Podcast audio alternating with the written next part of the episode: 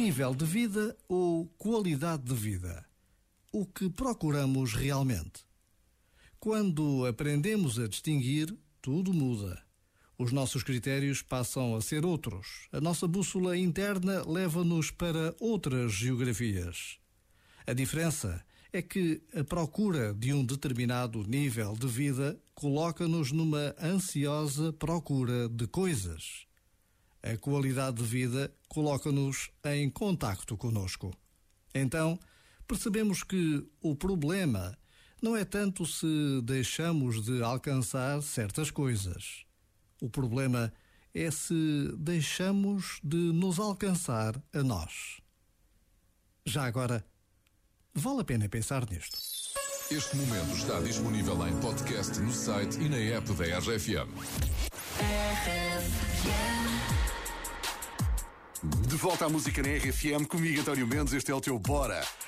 Há pouco falei-te do Mel Sudoeste e de Dua Lipa, que passou por lá há, há dois anos. Agora é a vez de Post Malone, também já lá esteve. One, one for the money, two for the show. Turn me up, turn me up. One, one for the money, two for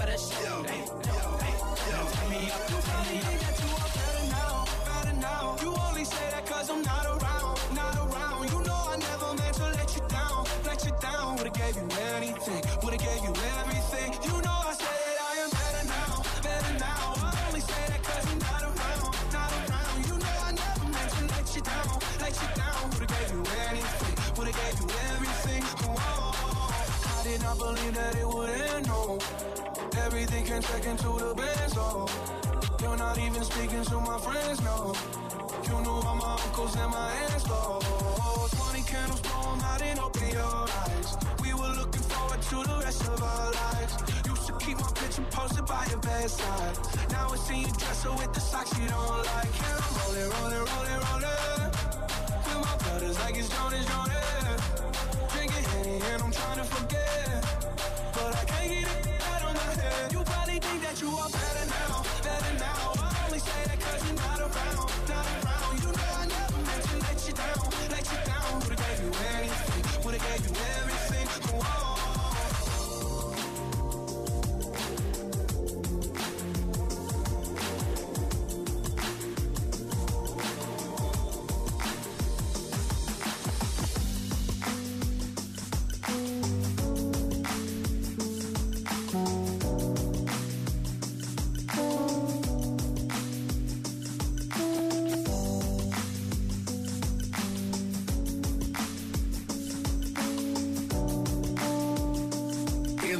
ritmo do fim de semana com a RFM. Bora? Everybody knows my name now. Something about it still feels strange. Like looking in a mirror, trying to steady yourself and seeing somebody else.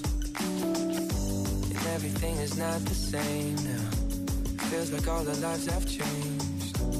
Maybe when I'm older, it'll all calm down, but it's killing me now. What if you had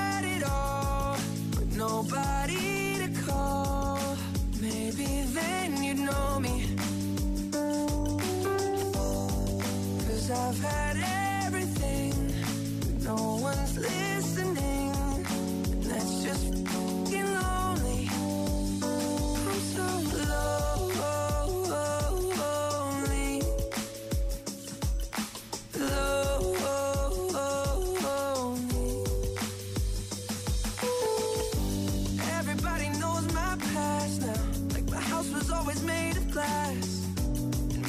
That's the price you pay for the money and fame at an early age. Everybody saw me sick, and it felt like no one gave a shit. They criticized the things I did as an idiot kid. What if you had it all, but nobody to call? Maybe then you'd know me. Cause I've had